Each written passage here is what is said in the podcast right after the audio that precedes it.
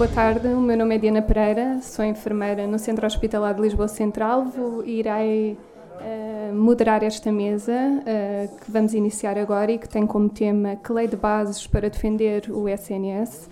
Um, no momento em que o Bloco de Esquerda uh, propõe uma nova lei de bases para a saúde, com maior investimento nos, na saúde ao nível da prevenção e não tanto no seu tratamento como acontece hoje em dia.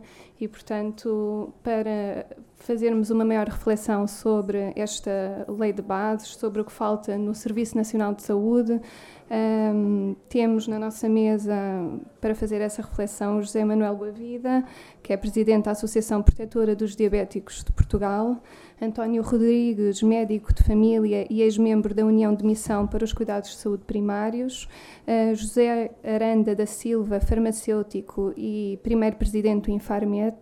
Ainda iremos ter o prazer de, de ter uh, Ana Matos Pires, diretora do Serviço de Psiquiatria da Unidade Local de Saúde do Baixo Alentejo, Uh, que está a caminho, portanto vamos aguardar, mas para já vamos dar início um, ao tema com José Manuel Boavida, a quem passa a palavra.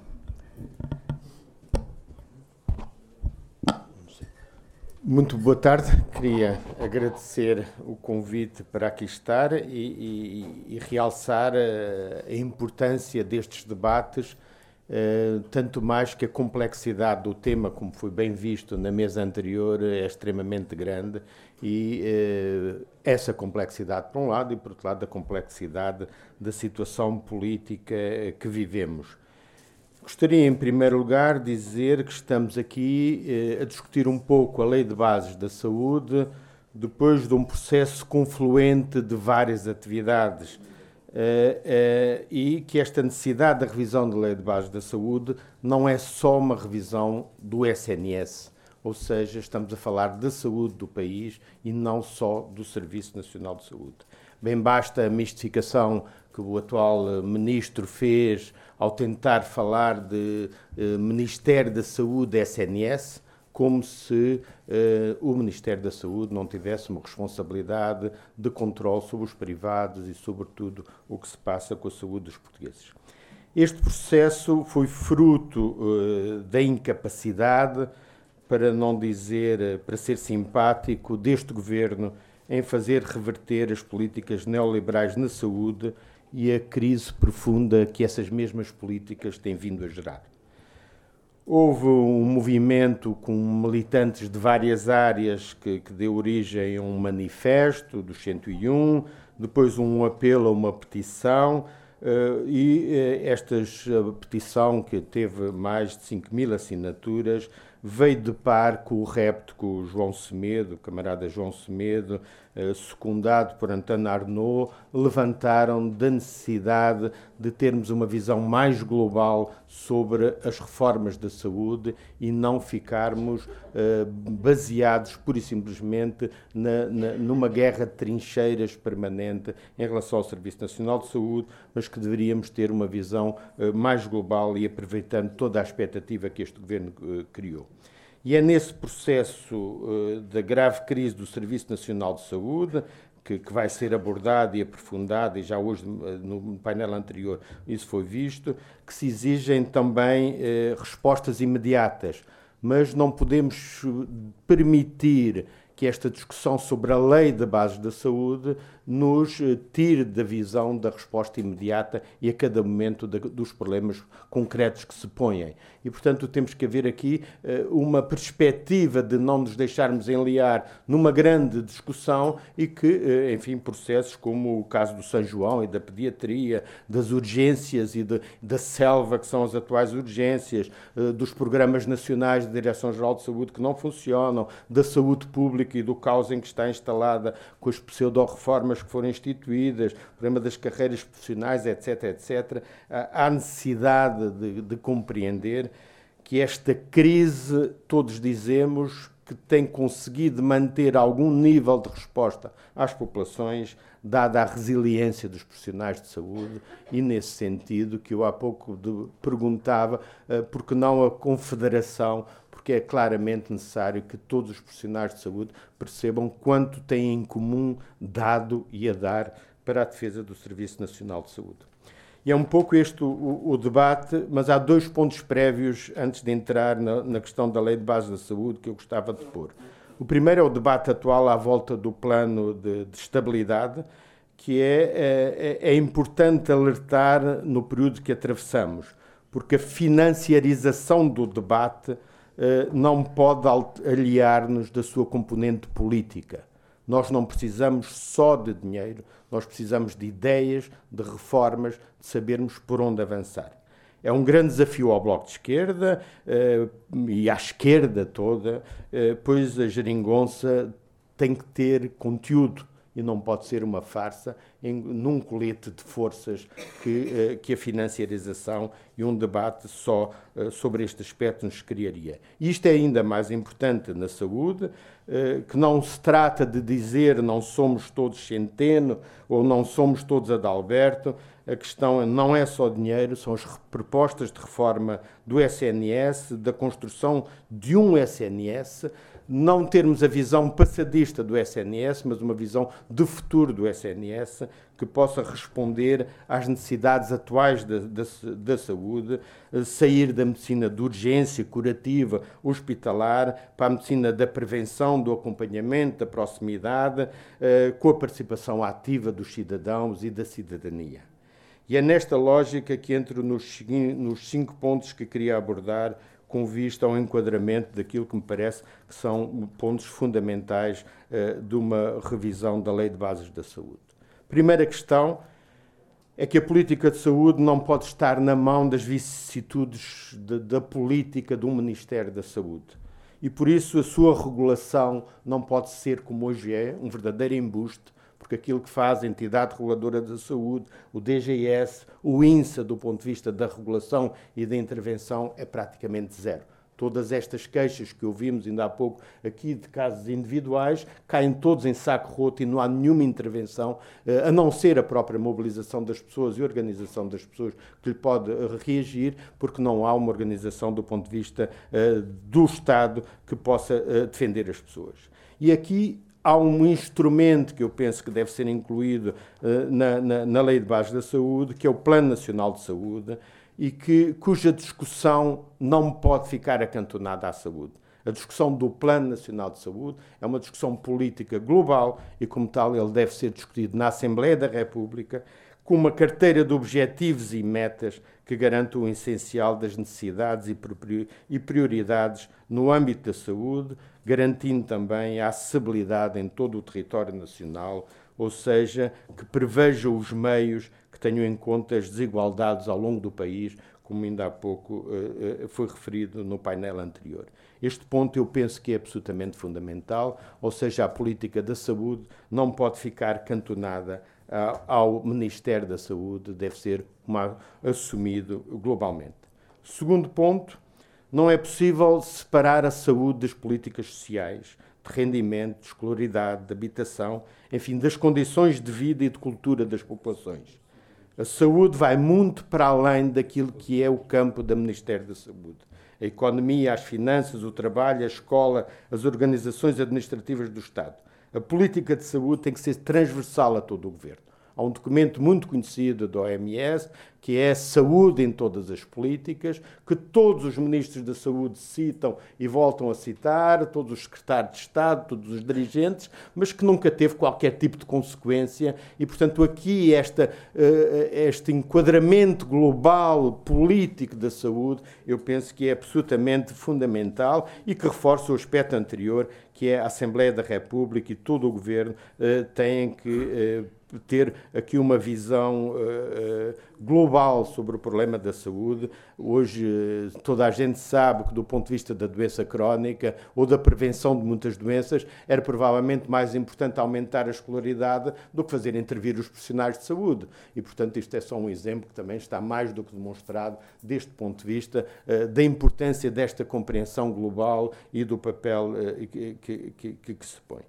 Para além destes dois pontos, quanto ao Serviço Nacional de Saúde em si, uma das questões que eu gostava também de abordar é a questão do valor. Quem dá valor ao SNS? E isto é uma das questões que, do ponto de vista dos gestores, a maior dificuldade temos em, em discutir.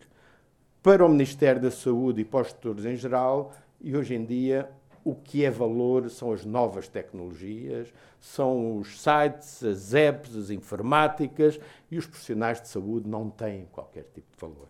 E, portanto, há aqui uma, uma visão nova uh, que é necessário voltar a imprimir, que é a valorização do trabalho e a valorização dos profissionais de saúde, com, com o valor que eles entregam ao Serviço Nacional de Saúde.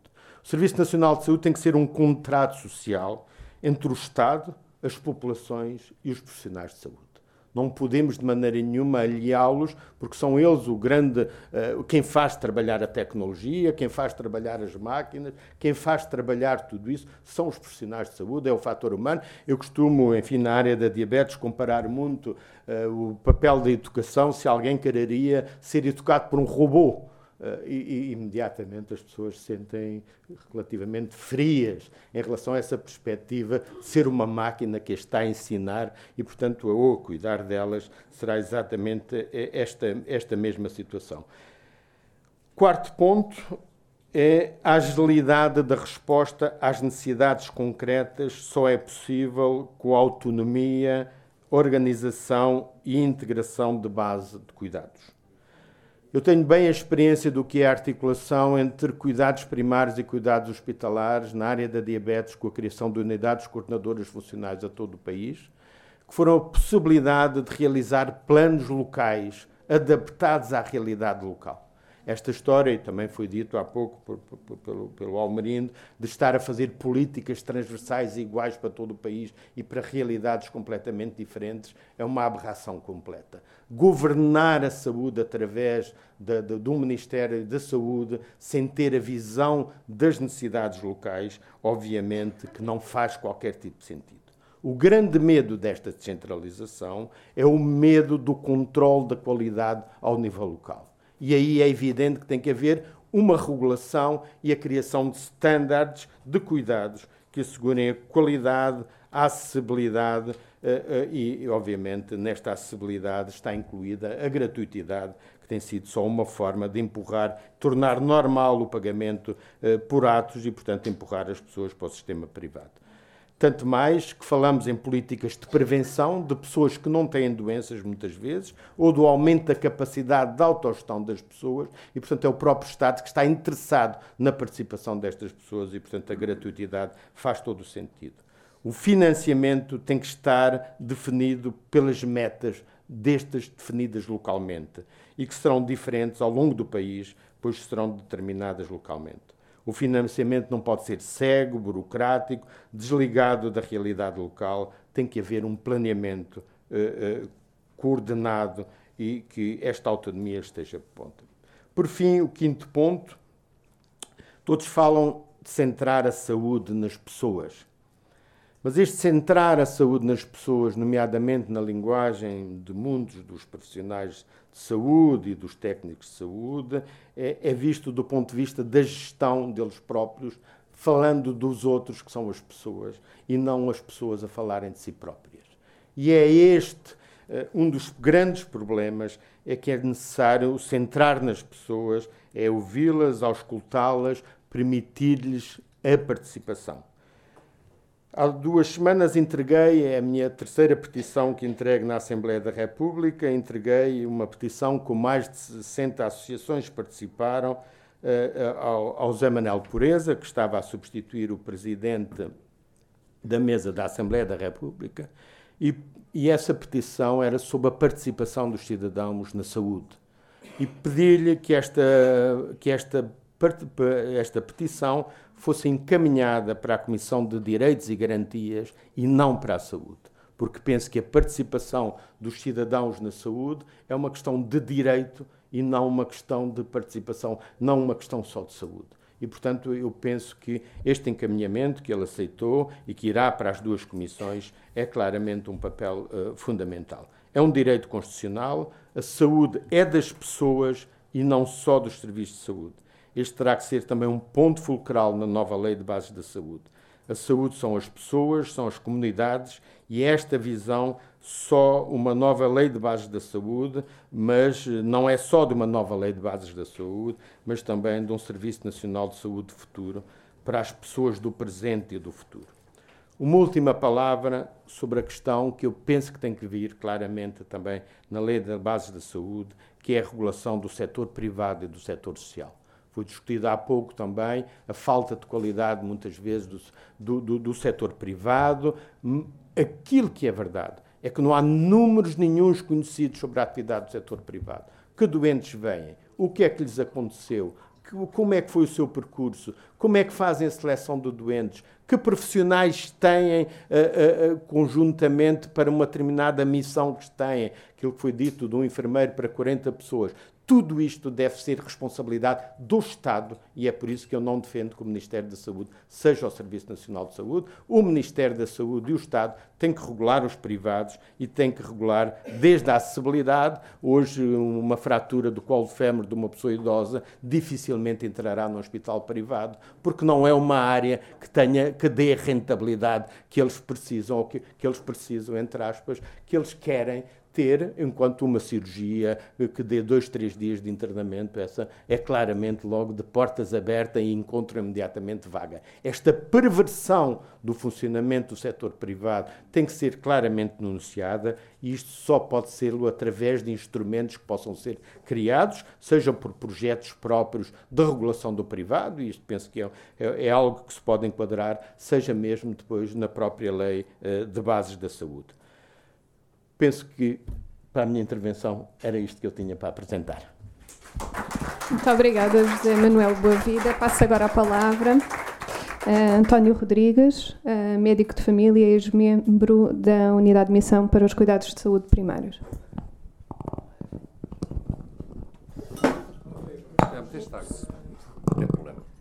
Bom começo. muito obrigado pelo convite. Acabei de ter aqui uma intervenção um bocado umidificada, penso que não vai dificultar o essencial, o essencial do que vos queria dizer. E sobre a Lei de Bases de Saúde, a primeira consideração que me parece hum, justo dizer é, é, de que ela é uma porta que é necessário abrir uh, para que tudo a seguir possa acontecer.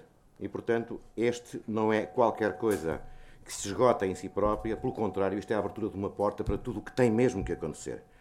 Portanto, não é um fim em si mesma, em si mesma é um acessório, mas um acessório fundamental para uma saúde diferente eh, em Portugal e dos portugueses. Nesta intervenção eu ia uh, tocar quatro pontos e uma uh, já teve ali um afloramento por parte do Boa Vida, a saúde em todas as políticas. Um segundo ponto, o sistema de saúde, entendido aqui a globalidade dos prestadores de cuidados de saúde. A terceira, princípios gerais de qualificação das carreiras das profissões da saúde. E o quarto ponto, o financiamento do sistema de saúde. Na saúde, em todas as políticas, primeiro ponto que me proponho abordar e que é muito sintónico, vá-se lá saber porquê, com a Boa Vida, eh, é de que, assumindo-se como centralidade o Serviço Nacional de Saúde, é necessário e fundamental que se assuma os outros atores sociais que são potenciadores e geradores de saúde. E esses, eu diria, que em todos os campos de intervenção se pode mitigar ou se pode degradar ou se pode, no essencial, potenciar essa mesma saúde. A segurança social, desde logo, duas áreas que têm andado um bom bocado de costas e onde há um conjunto de cuidados antes do processo de adoecer que devem ser ao nível de um sistema de segurança social que são salvaguardados. A escola, o poder local, os serviços comunitários, a justiça e a segurança, a sociedade civil, a agricultura, a rede de transportes, as acessibilidades. E todos estes aspectos são aspectos que podem e devem ser potenciadores de saúde. E são muito potenciadores de saúde, conforme vão ver a seguir. Isto porque o estado de saúde das populações está determinado, há evidência empírica neste momento sobre isso. O estado de saúde das populações, no essencial, consegue ser influenciado só em 20% pelo sistema de saúde. As outras questões são as questões de contexto, e estas são 80%. Estamos a falar porquê? De quê? De educação, cultura, estilos de vida, do ambiente, saneamento básico, qualidade da água, do ar, alterações climáticas, ordenamento e planeamento do território, qualidade dos transportes públicos, habitação, urbanismo, espaços verdes e de lazer. E a economia?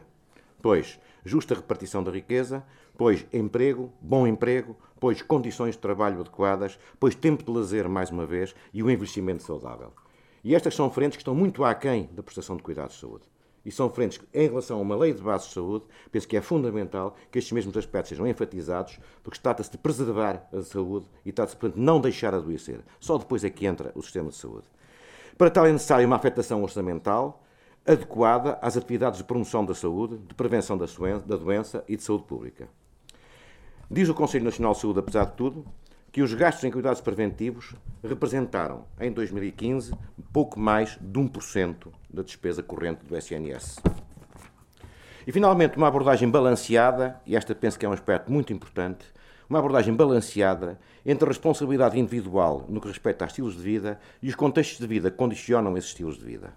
Dizer que as pessoas têm que comer bem não pode ser a criação de uma hora estrita para almoço, onde se vai comer ao bar da esquina um pastelinho e uma, e uma Coca-Cola ou uma cerveja. Há que criar novas condições no ordenamento do dia a dia das pessoas, no sentido exatamente de legitimar que a hora da refeição não é só uma hora para se comer qualquer coisa muito à pressa, em que não sobra tempo para mais nada e em que se volta de imediato para o serviço, ou então em que se come no serviço criando-se então um circuito um bom, bocadinho, eh, um bom bocado paranoide, em que nós todos os dias passamos mais tempo com os nossos colegas do que passamos com as nossas famílias e que passamos com os nossos amigos. Portanto, estes são aspectos que, digo eu, sistémicos e que têm que ser pensados, geradores de saúde, e que uma própria lei de base de saúde deverá apontar como doutrina. É tudo isto que tem que ser construído. O segundo ponto, sistema de saúde. E no sistema de saúde temos, digamos, dois subsetores. Um que me é querido, o Serviço Nacional de Saúde, e um outro que são os privados e o terceiro setor. O Serviço Nacional de Saúde, conforme postulado na Constituição, deverá ser universal e acessível, geral, sim, gratuito, claro, gratuito, com gestão descentralizada e participada. Esta parte nunca, nunca foi dado nenhum passo desde a aprovação da Constituição no sentido da descentralização e da participação. Por outro lado, e em termos de princípios, o princípio da solidariedade, o princípio da equidade e da subsidiariedade. Subsidiariedade de todos os agentes promotores de saúde que têm de trabalhar subsidiariamente com o Serviço Nacional de Saúde. E, portanto, geradores de qualidade, qualidade de cuidados e qualidade de vida. Aos privados, mais não deve caber, numa lei destas, do que a complementariedade, subsidiários mais uma vez, nunca a concorrencialidade, nunca concorrentes. Acerca do papel reservado aos, aos, privados no sistema de saúde, o que é que nos diz a atual Lei de Base de Saúde, aprovada por Arlindo, no tempo de Arlindo Carvalho e na primeira maioria absoluta de Cavaco Silva? Na base 2, Política de Saúde, diz expressamente é apoiado o desenvolvimento do setor privado da saúde em concorrência com o setor público. Há aqui questões de constitucionalidade que nunca foram resolvidos. A segunda, taxas moderadoras, base 20, 34, podem ser cobradas taxas moderadoras e por isto houve uma alteração constitucional prévia em que se passou a falar do tendencialmente gratuito. Na base 34, gestão dos hospitais e centros de saúde, atentem bem. A gestão das unidades de saúde deve obedecer, na medida do possível, a regras de gestão empresarial. Pois claro. E pode ser autorizada, e esta parte é muito importante, a entrega, através de contratos de gestão, de hospitais ou centros de saúde do SNS a outras entidades ou em regime de convenções a grupos de médicos. Aqui está a abertura das portas das PPPs e tudo o que nós fomos vendo ao longo destes 40 anos. A lei pode prever a criação de unidades de saúde com natureza de sociedades anónimas de capitais públicos. Estão a ver? Na base 37, apoio, uma vez mais, ao setor privado. Isto é, não basta estar na base 2, reafirma-se na base 37. O Estado apoia o desenvolvimento do setor privado de prestação de cuidados de saúde em concorrência com o setor público. Para finalizar, o apoio pode traduzir-se na facilitação de mobilidade do pessoal do Serviço Nacional de Saúde que deseja trabalhar no setor privado, na criação de incentivos à criação de unidades privadas e na reserva de quotas de leitos de internamento em cada região de saúde. Um verdadeiro maná. Na base eh, 42, diz-se, para rematar em beleza, a lei fixa incentivos ao estabelecimento de seguros de saúde. Portanto, com esta lei de base de saúde foi entrega do ouro ao bandido. É tudo isto, portanto, que tem que ser revogado. E o que nos diz Adalberto Campos Fernandes, em matérias afins com tudo o que estivemos a falar? Tese de doutoramento de 2015, defendida 15 dias antes de ser ministro. Em Portugal, nos últimos 30 anos, a participação do setor privado no sistema de saúde contribuiu para a melhoria da eficiência no financiamento e na prestação de cuidados de saúde pela competição e cooperação geradas, pela utilização mais racional de recursos, pela repartição de responsabilidades e pelo aumento da produtividade, pelo incremento da equidade no acesso, através do aumento da oferta, da maior cobertura geográfica do país, da redução de barreiras de acesso, de redução de lista de espera e ainda para melhor articulação entre os setores, traduzido na melhoria global dos resultados de saúde. Portanto, o elenco de vantagens que houve deste mesmo processo só teve vantagens, o que numa tese académica me parece que no mínimo se merecia alguma discussão. Posto a questão do sistema de saúde, agora põe-se a questão daqueles que fazem funcionar o sistema de saúde. E, portanto, os princípios gerais de qualificação das carreiras e das profissões. Ao que assistimos com o surgimento dos contratos individuais de trabalho e dos tarefeiros, com as longas repetidas nos concursos de novos especialistas e com o desemprego crescente de médicos, enfermeiros, psicólogos e outros técnicos de saúde, no contexto da transformação dos hospitais, por outro lado, em, primeiro em SAs, depois em EPE, o aparecimento das PPPs liquidou-se a hierarquia técnica, precarizaram-se as relações contratuais de emprego dos profissionais de saúde, abriu-se campo à contratação de profissionais que fazem falta no SNS por parte dos privados. Isto assistimos diariamente a uma desnatação de talentos no próprio SNS. É tudo isto, portanto, que tem que ser corrigido. E sobre o financiamento do sistema de saúde. Acerca do financiamento do SNS, os malabarismos de contabilidade criativa, ensaiados por Centeno e secundados por Alberto Campos, Campos Fernandes, uh, e pelo Primeiro-Ministro merecem ser desmontados. Em 2005, e agora uh, isto vai ser um bocadinho mais complicado, vamos falar de números. Sabemos utilizar também a linguagem dos números. Em 2005, o financiamento do SNS representava 5,11% do PIB. Depois, bom, depois veio a crise. E eis que estes 5,5% de, de 2005 se vêm reduzidos em 2016 para 4,43% do PIB. E em 2017 registra-se uma ligeira subida para 4,4, sendo que em 2018 há uma nova descida e acentuada para 4,28. E, portanto, dos êxitos que são propalados, esta é a linguagem clara dos dados oficiais a que temos acesso. E o que é que isto traduz em termos, não é de percentagem, em termos de aquela coisa do dinheiro? Traduz no seguinte, se em 2010 a despesa do SNS foi 10 milhões, 10 milhões, 10.445 milhões de euros, em 2016 foi de 9 milhões e 58. O orçamento de 2017 foi de 9 milhões 130 e para 2018 expande-se 8 milhões 427,4. Portanto, estamos a regredir. Estamos a regredir em volume de dinheiro, estamos a regredir em percentagem para a saúde no que respeita ao PIB.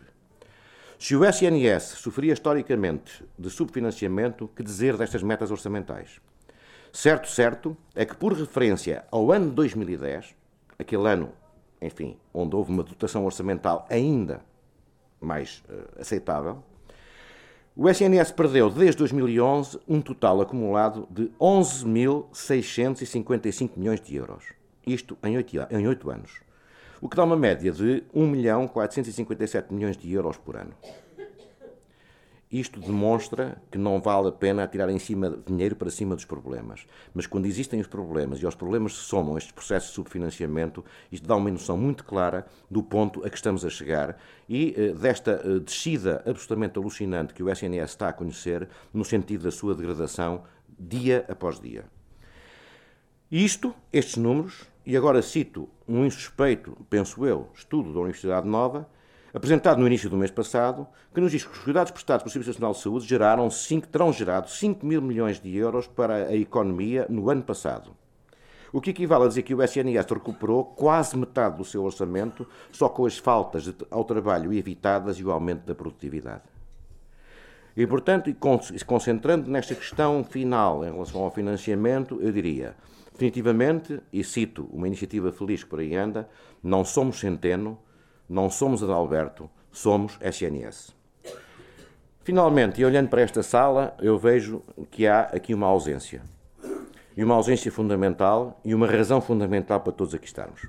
E não posso deixar de evocar o nosso camarada João Semedo, que não pode aqui estar connosco hoje, mas que seguramente está connosco em tudo o que aqui vamos dizendo. E para ele, portanto, peço o vosso aplauso.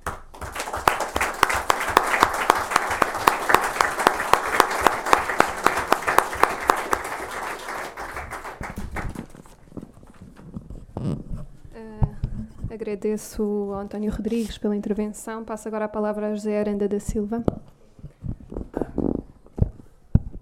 Muito boa tarde a todos. Eu gostava de agradecer ao, ao Moisés o convite que foi feito.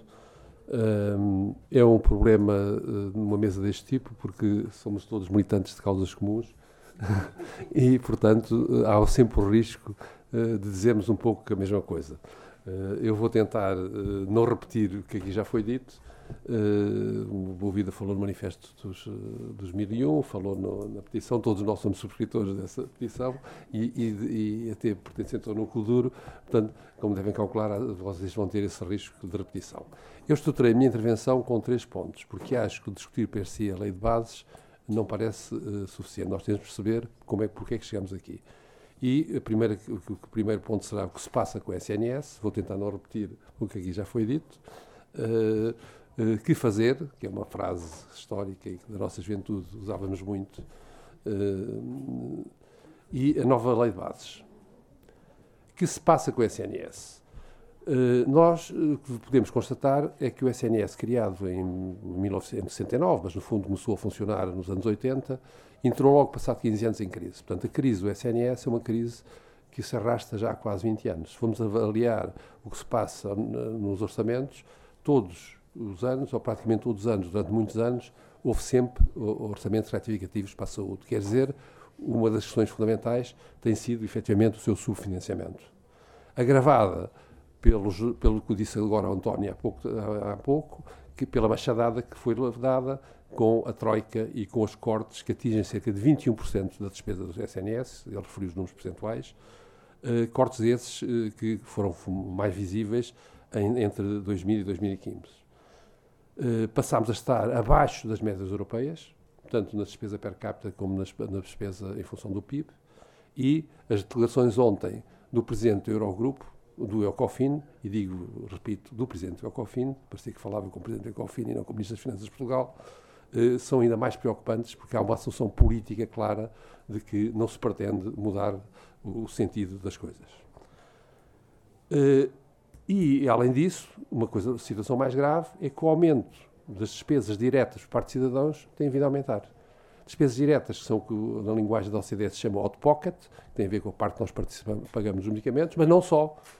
O EDSE é uma despesa direta dos cidadãos. A ADME, eu sou militar, é uma, eu desconto 3,5% da minha pensão para a ADME. Portanto, há aqui um somatório de despesas diretas que tem vindo a aumentar. Neste momento, Portugal é o país da Europa, julgo eu, que está em segundo ou terceiro lugar, com a maior percentagem de despesas diretas pagas pelo cidadão. Temos uma crise no nosso sistema da nossa saúde e os cidadãos, uh, além de não beneficiarem uh, ser prejudicados pela crise, estão cada vez a pagar mais. Uh, há muitos, e quais são os problemas uh, que eu acho que são importantes? Alguns já aqui foram referidos, o José Manuel Boavida uh, talvez uma, uma, uma, linguagem diferente para conseguir dizer a mesma coisa. Uh, Há, em primeiro lugar, há graves problemas organizacionais do Serviço Nacional de Saúde. A concepção do Serviço Nacional de Saúde é uma concepção verticalizada paralela. Isto é, nós todos encaramos o Serviço Nacional de Saúde como três torres, que são os cuidados de saúde primários, os cuidados hospitalares e agora os cuidados continuados. Essa é uma visão que tem prejudicado muito o funcionamento uh, do sistema e que nem é utilizada na própria gestão privada. Quando fala de gestão privada, mas os privados não fazem isso. Os privados conseguem uh, uh, integrar melhores cuidados. É um hospital, é um sistema que continua a ser muito hospitalocêntrico. Dois terços da despesa com saúde é nos hospitais. Isso é um dado muito objetivo. Não quer dizer que os hospitais têm, têm dinheiro a mais. Nós sabemos que não é esse o problema. O que dizemos é que o, o sistema está vocacionado para fun funcionar grandes unidades hospitalares em prejuízo do investimento na prevenção e na promoção da saúde. O sistema de gestão centralizada que existe e que se acentua nos períodos de contenção orçamental, em que o Ministério das Finanças eh, fica omnipresente até ao nível eh, da enfermaria eh, e do, do paralápis e da folha de papel, desresponsabiliza completamente os gestores a nível central e, isso acrescenta-se um outro problema que também é extremamente complicado. É que o nosso sistema, de, os privados, foi aqui referido a vida, que os privados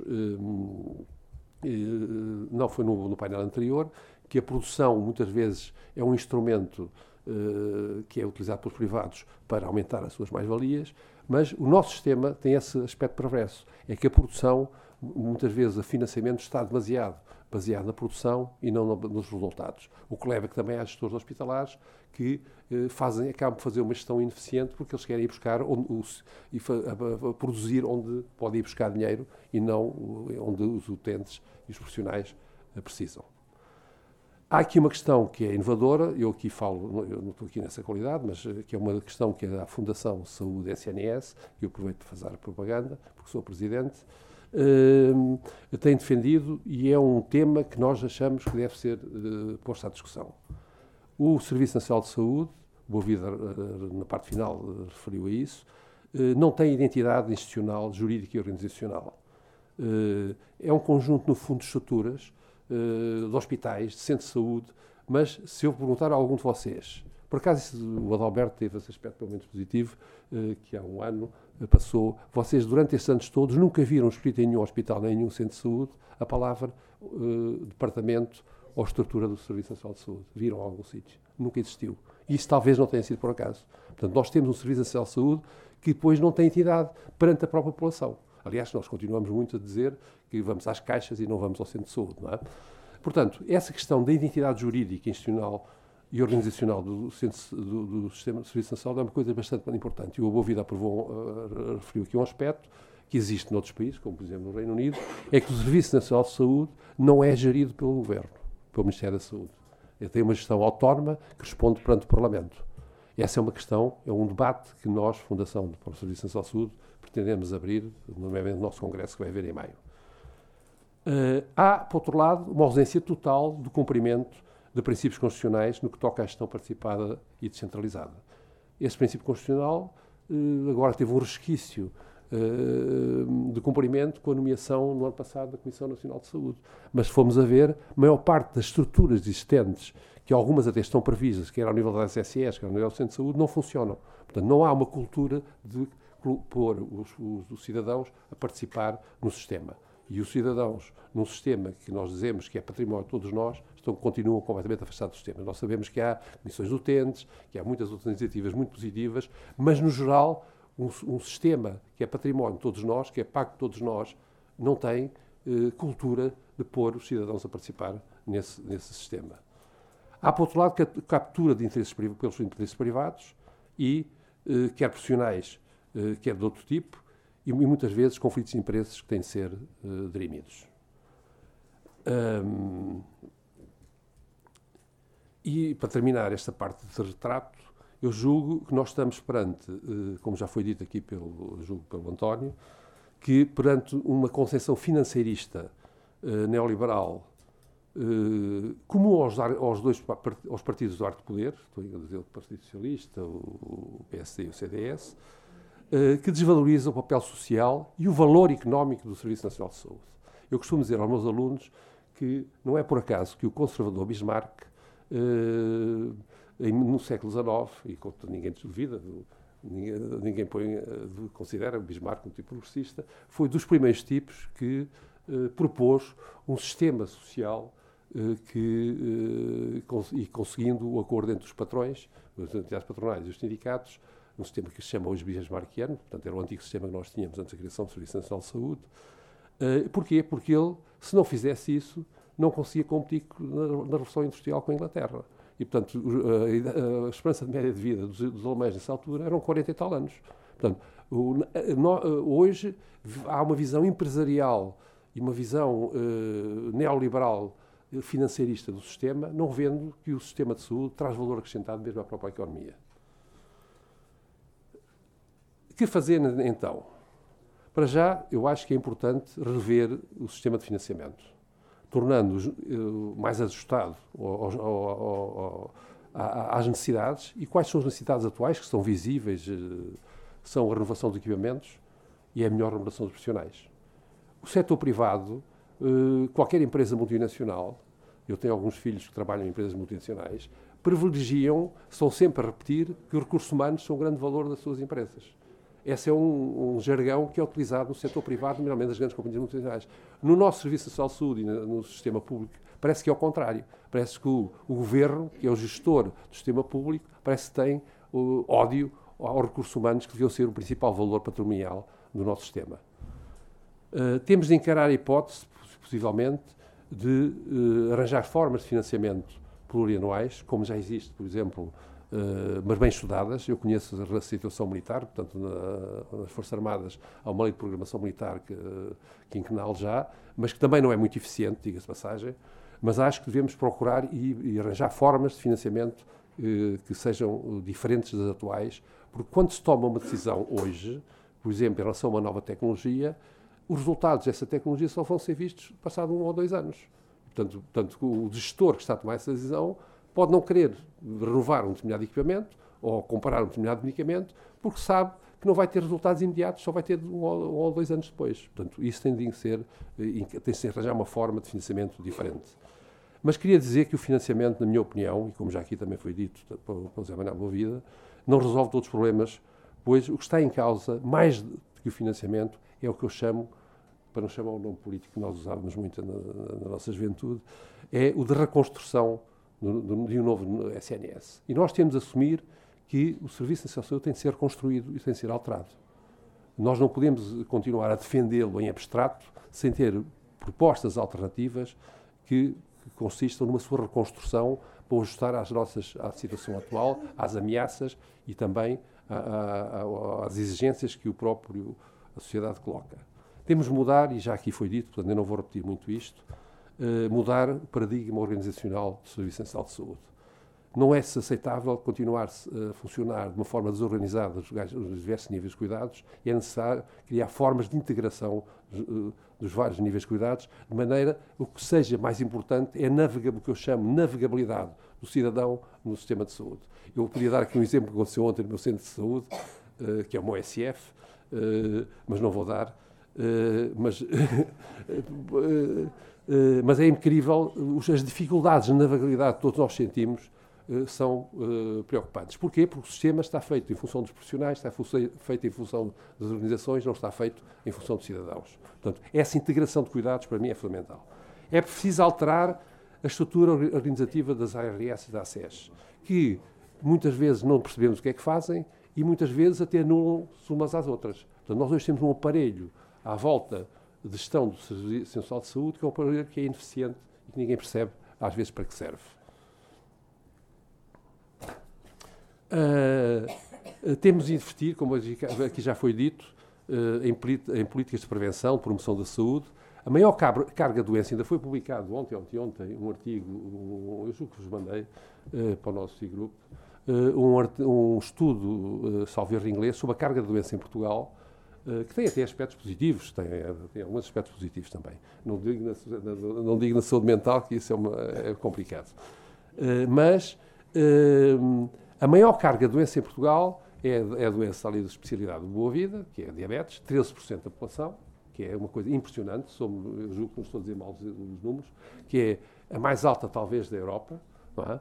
Depois são doenças cardiovasculares, depois é o cancro e as doenças respiratórias qualquer deste tipo de patologias, se houver uma, uma, políticas de prevenção e de promoção da saúde, grande parte são evitáveis. Não são totalmente evitáveis, como é evidente, mas há uma percentagem de patologias que não se instalarão se houver uma política estruturada de prevenção e de, e de promoção da saúde.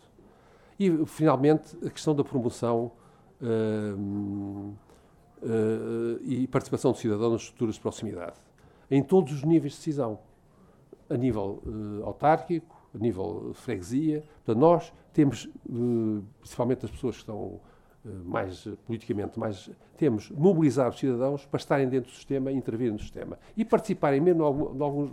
Eu não tenho medo de dizer isso, eu agora também já estou reformado, estou mais à vontade, já lá não estou, não é? portanto, para participarem mesmo na, na, na própria, mais ativamente no sistema de gestão.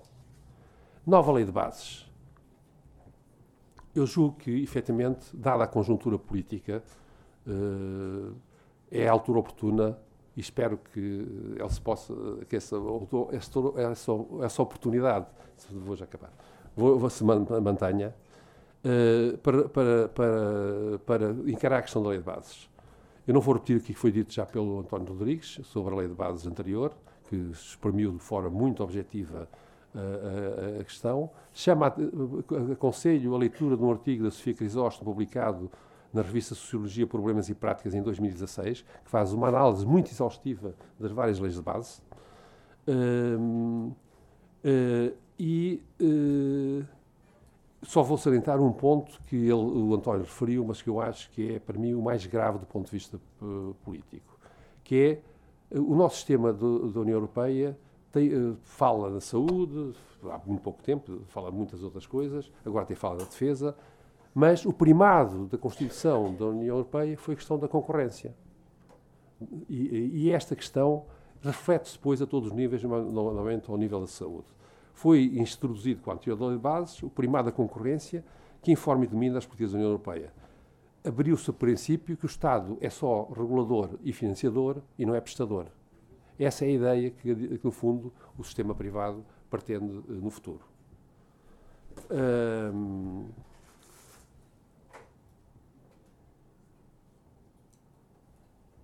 nós temos agora um grupo de trabalho proposto pelo Governo para discutir a lei de bases. Temos a proposta do, do João Semedo, do querido amigo João Semedo e Arnaud, que é uma proposta excelente. Eu considero que é um.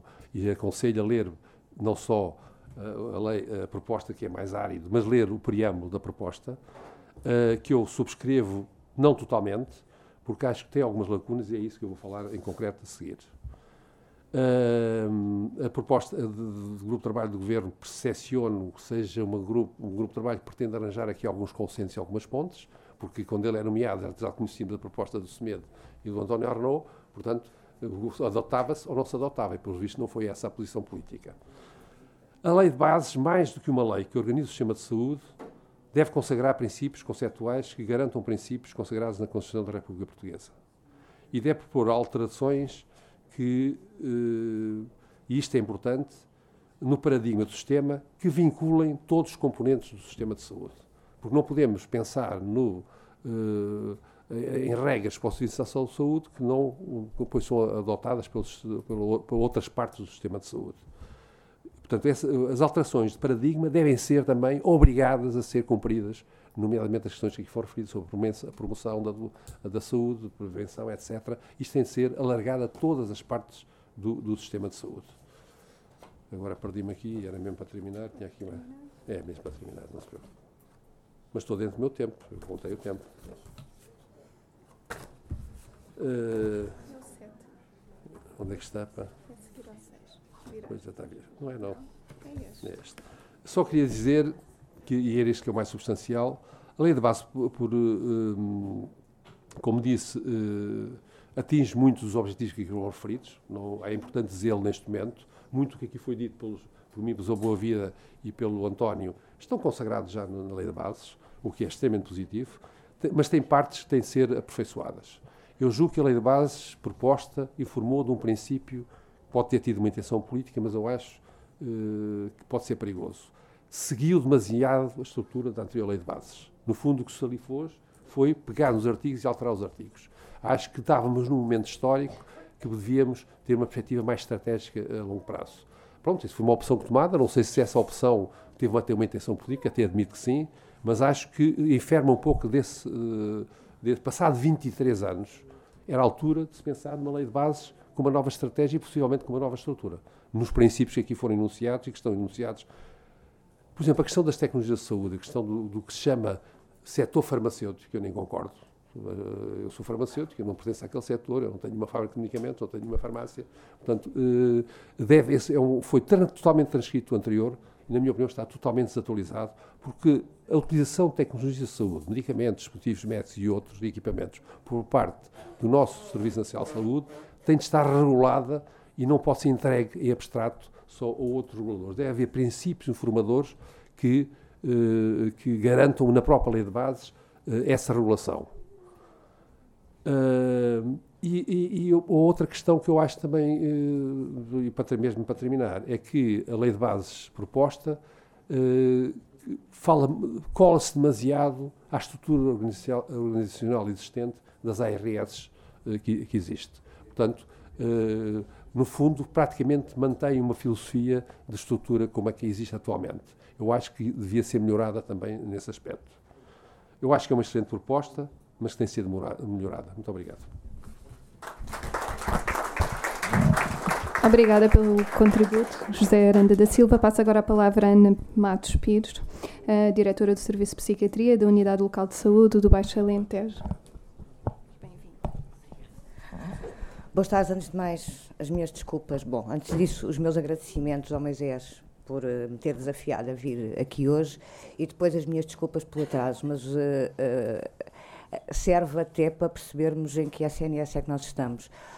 Eu estou neste momento meia semana em Beja e meia semana em Lisboa. E, a única, um, e, e, a única maneira que nós temos de manter urgência diária no Hospital de Beja é naturalmente só estarmos um escalado. E, portanto, quando acontece alguma coisa a, a um de nós, uh, é o desastre completo e foi o que aconteceu hoje.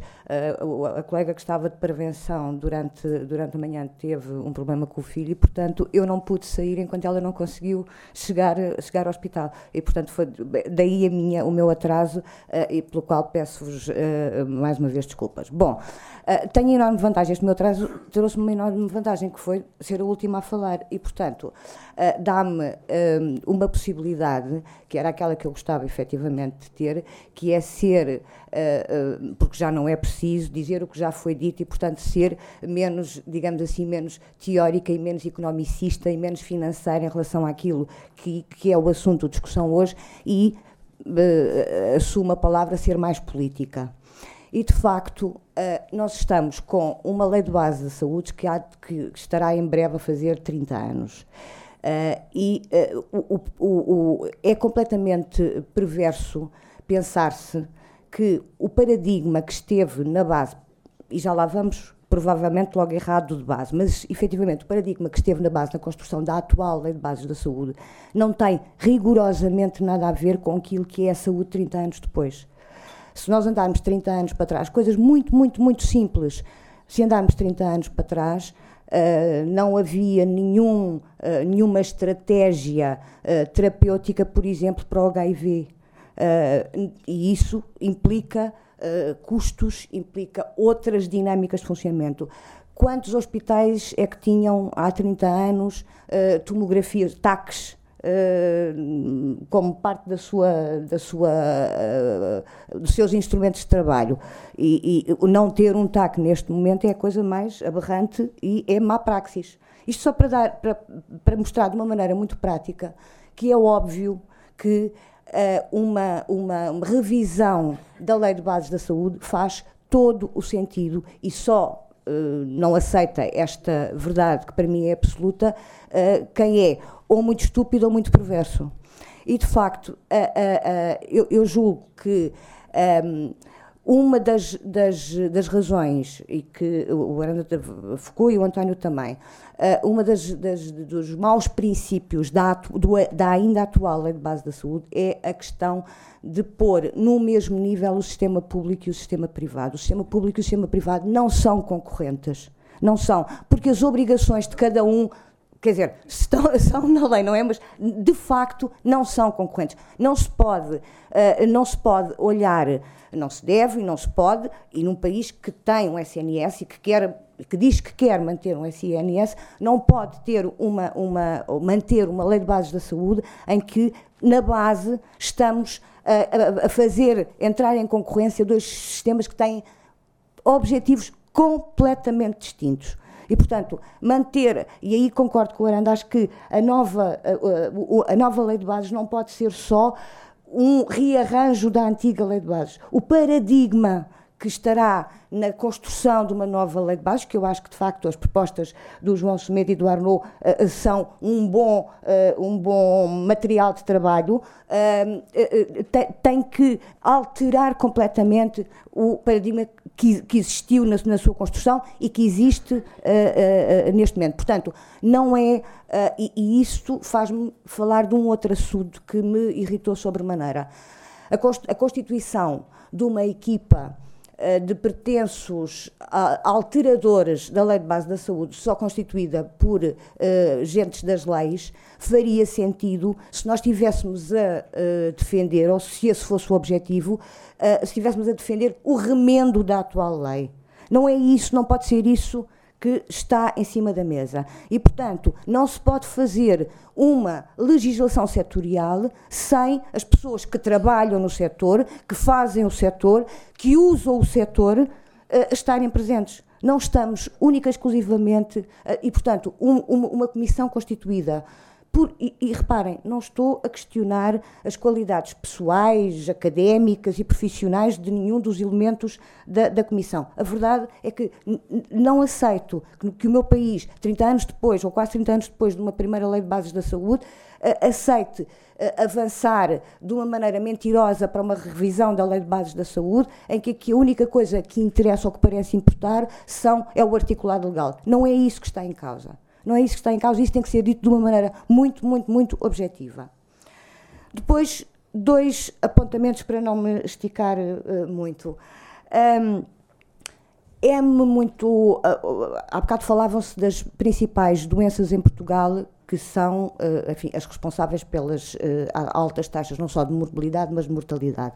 E aí, inevitavelmente, eu tenho que puxar a brasa à minha sardinha, uh, não por, por, por, porque me apetece fazer a apologia da psiquiatria, mas porque é um problema real do nosso país, a doença mental. A doença mental em Portugal responde por uma morbilidade absolutamente assustadora se nós não quisermos falar já em termos gerais, fizemos o ano passado um levantamento muito engraçado no Serviço de Psiquiatria da Unidade Local de Saúde do Baixo Alentejo, que tem, e digo isto com muito orgulho, a primeira consulta de psiquiatria do trabalho do país, e fizemos um levantamento ano passado a propósito do absentismo.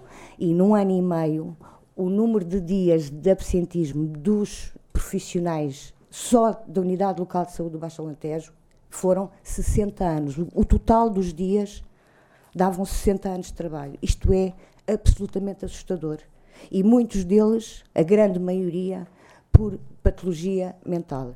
Portanto, nós se não tratarmos quem nos trata, eh, não vamos conseguir melhorar as coisas. E uh, ainda o ano passado, foi, sim, 2017, uh, a OMS provava, um, chutou um estudo em que isto era, e vamos lá então falar de números, objetivamente provado, um investimento de 1 euro na saúde mental quer dizer uma poupança de 4 euros. Ora, obviamente isto não se vê amanhã, porque a febre da, da depressão ou a febre da esquizofrenia não passa amanhã mas aquilo que é a produtividade da reabilitação e o não custo, o não custo com a doença, nomeadamente em termos de absentismo, é brutal. E estas contas são estas contas que têm que ser feitas. Não vale a pena estarmos a fazer contas de mercearia ao ano, porque é falso. E, e, isto tem que ser, de facto, muitíssimo bem uh, apanhado e muitíssimo bem discutido, e tem que ser isto que está na base de novas uh, alterações. Outro, outro aspecto que, que, que eu queria deixar, enfim, trazer para aqui, para, para cima da mesa e deixar-vos um bocadinho a pensar. Um, as unidades locais de saúde são uma das possíveis organizações das, eh, do, do, das instituições do, do SNS, uh, eh, até acho que com um bom princípio, que era exatamente a continuação de, de, cuidados, a junção dos cuidados primários com os cuidados hospitalares. Existem nove neste momento no, no país. Uh, não tenho uh, muito uh, boa, não tenho, aliás, tenho a certeza que essa integração não, não, não está completamente perfeita, mesmo nessas ditas unidades locais de saúde, mas há um outro aspecto que é já da lei de fevereiro de 2017 que me parece, um, que me parece muito importante. Nessas ditas unidades locais de saúde, por determinação legal, novidade legal, é possível a existência de um vogal executivo, portanto, um tipo que vota, que, que, que, que é um par dos outros vogais executivos dos conselhos de administração, indigitados pelas comunidades intermunicipais. Uh, eu não consegui, juro que ontem procurei para não estar a dizer mentiras, mas tenho ideia que neste momento a única unidade local de saúde do país que tem um vogal executivo é Matosinhos. Ou seja, eu, no Baixo Alentejo, tenho, o, o, o, e isto é provocatório, tenho a maioria, a totalidade das câmaras do Distrito de Beja são câmaras de esquerda, divididas pelo PCP e pelo PS, e a comunidade intermunicipal do Baixo Alentejo não nomeou, porque é isto que falta, um vogal executivo para o Conselho de Administração. Ora bem, isto quer dizer muito sobre aquilo que é o envolvimento dos cidadãos e dos políticos na, na, saúde, quer dizer muito de quanto é que nós temos que, de tudo aquilo que há para fazer, quer dizer que uma mudança com a qual eu concordo, de paradigma de descentralização, por exemplo, da, da, das, das, unidades de saúde, uh, uh, tem que ser muitíssimo bem aferida e sustentada, sob pena, e isto é um risco que quem trabalha no interior, sob pena de nós estarmos a criar SNS de primeira, segunda e terceira. E, portanto, quando eu estou a trabalhar numa região em que a esquerda impera e em que é a esquerda que não nomeia, estamos a falar de nomeação, alguém que pode ser a voz dos cidadãos no Conselho de Administração da estrutura de saúde, alguma coisa está profundamente errada. Uh, não me vou alargar mais, uh, eventualmente depois discutimos alguma coisa que seja que, que, que entendam. Obrigada.